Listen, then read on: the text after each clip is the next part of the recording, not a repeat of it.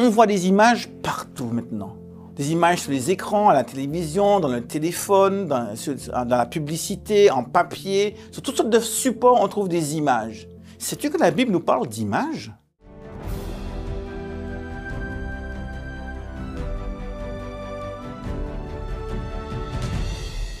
La pensée du jour se trouve dans Exode au chapitre 20 au verset 4.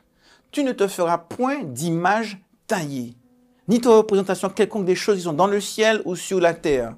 C'est assez bizarre ça, dans un monde où l'image est partout. Où qu'on aille, on communique avec l'image, on parle avec l'image.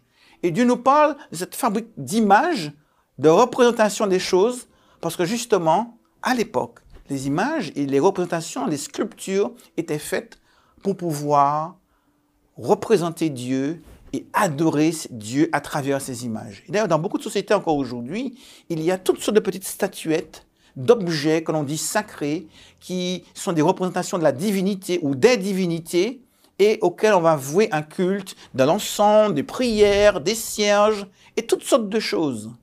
Et la Bible dit au peuple, de ne pas se faire d'image taillée. On se trouve, nous, en Occident, parfois à l'abri de ce commandement en disant Oh, il n'y a pas d'idole chez moi, il y a peu d'idoles dans, dans les sociétés occidentales.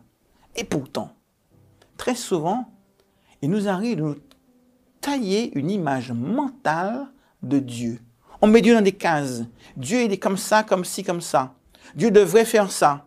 Dieu devrait agir ainsi. Et quand Dieu ne le fait pas, on est complètement déçu. Parce que Dieu est bon, il est amour. On s'imagine qu'ils doivent avoir une attitude bien particulière. Et Dieu n'est pas la hauteur de nos espoirs. On est parfois déçu. Pourquoi Dieu n'a-t-il pas fait exactement comme je pensais? On se taille une image mentale de Dieu, on met Dieu dans une boîte. Puisque Dieu est comme ça, Dieu devrait agir comme ça. Et on le fait même pour les autres d'ailleurs. Nos voisins, nos collègues, nos amis, on les met dans des cases parce qu'on sait ils sont comme ça, ils sont comme ça. Et comme on sait qu'ils sont comme cela, automatiquement on s'attend à ce qu'ils agissent en tant que tels. On se taille une image mentale de ceux qui nous entourent. Et là, ce commandement nous dit, libère-toi de ces idées préconçues sur Dieu. Libère-toi de ces idées préconçues sur ceux qui t'entourent. Ne te taille pas une image de la divinité ni de ceux qui t'entourent. Sois ouvert et laisse Dieu se révéler à toi. Et laisse l'autre, ton voisin, ton ami, eh bien, se laisser découvrir vers toi. Tout le monde peut changer et évoluer. Et tu verras qu'à travers cela, Dieu va te libérer et libérer ta pensée, te libérer des préjugés sur lui et sur les autres.